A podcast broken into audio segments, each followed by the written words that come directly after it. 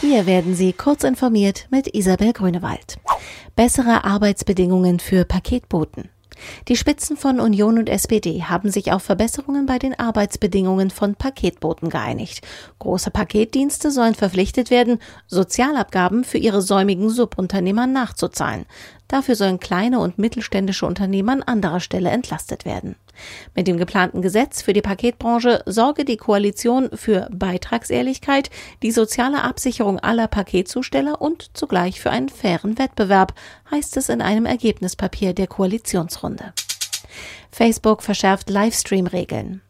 Zwei Monate nach dem Facebook-Livestream des Angriffs auf zwei Moscheen im neuseeländischen Christchurch hat das Online-Netzwerk neue Einschränkungen für die Plattform angekündigt. So sollen Nutzer schon nach einer schwerwiegenden Regelverletzung eine bestimmte Zeit lang keine Live-Videos übertragen dürfen. Die Ankündigung kam kurz vor dem Beginn des Christchurch-Gipfels in Paris, bei dem unter anderem ranghohe Politiker eine Initiative gegen Internetübertragungen von Terrorangriffen auf den Weg bringen wollen. Bundesbürger telefonieren erstmals mehr mobil als vom Festnetz. Beim Telefonieren laufen Smartphone und Handy dem Festnetzanschluss immer mehr den Rang ab.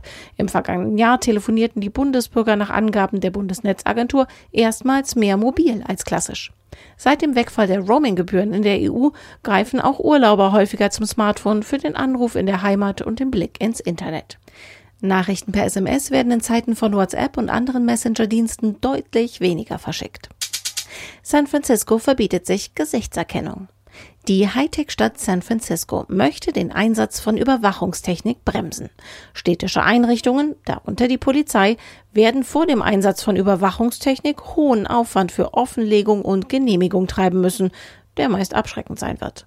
Für Gesichtserkennung soll ein generelles Verbot gelten.